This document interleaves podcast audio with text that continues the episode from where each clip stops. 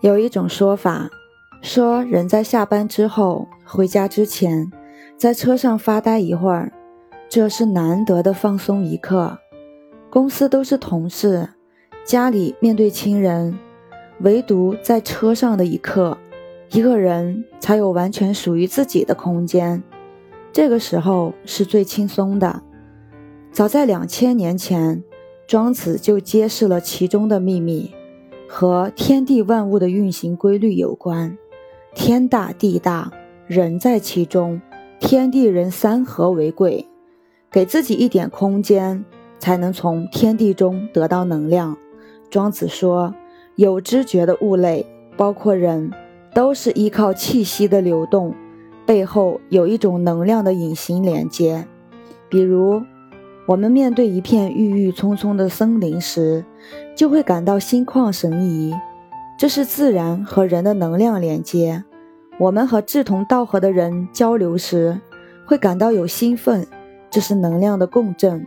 我们和意见不合的人沟通时，会感到心累，这是能量的抵消。万事万物的背后，都有一种看不见的能量在自然流动，这种看不见的能量。普通人无视，有道人会运用。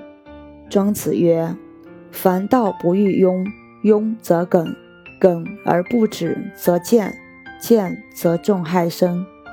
凡为道是不求至色的，至色就会不通畅，梗塞不止就会互相乖戾，乖戾就会产生各种祸害。”俗话说。堵塞不通是百病的根源，就是这个道理。人在婴儿和幼年时，与道是最接近的，尚没有心机和心智隔绝与天地的连接。随着年纪的增长，社会阅历的增多，人与人之间的磕磕碰碰，人就会形成一种稳定的心智，用来认知这个世界，也用来保护自己。这种心智是双面性的，一方面保护了自己，另一方面也隔绝了自己和天地的连接，从而失去灵气。所以，洞悉其中道理的人，如庄子说的“气质绝学”，老子说的“绝学无忧”，不再依赖心智来保护自我，而是放下自我。顺应天地的变化，和大道同行，每天都会经历世俗的事，却不放在心上，这样就留出一个空间，道才能顺畅流动，人从中获得能量的流动。宇宙的源头总是有源源不断的活水，只有留出空间的人，才能保持自身的流畅性，保持新鲜活力。静默可以调整疾病，宁静可以止息焦躁。庄子曰：“静然可以补病，宁可以止随。”人在生病劳累之后，总是需要静养，因为人的头脑每天都想很多，心中有虑，说很多话，做很多事，劳累形体。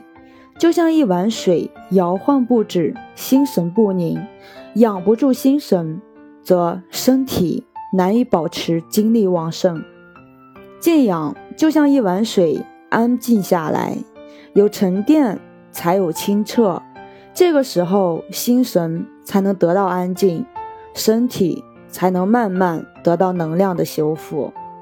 庄子提出修养之法，以静养神。《黄帝内经》也有记载：法于阴阳，和于术数，饮食有节，起居有常，不忘坐牢，故能形与神俱，尽其天年。人每天都给自己留出一点时间和空间，在独处中得到安静，在安静中修复能量，能保持精气神足。就最好不过了。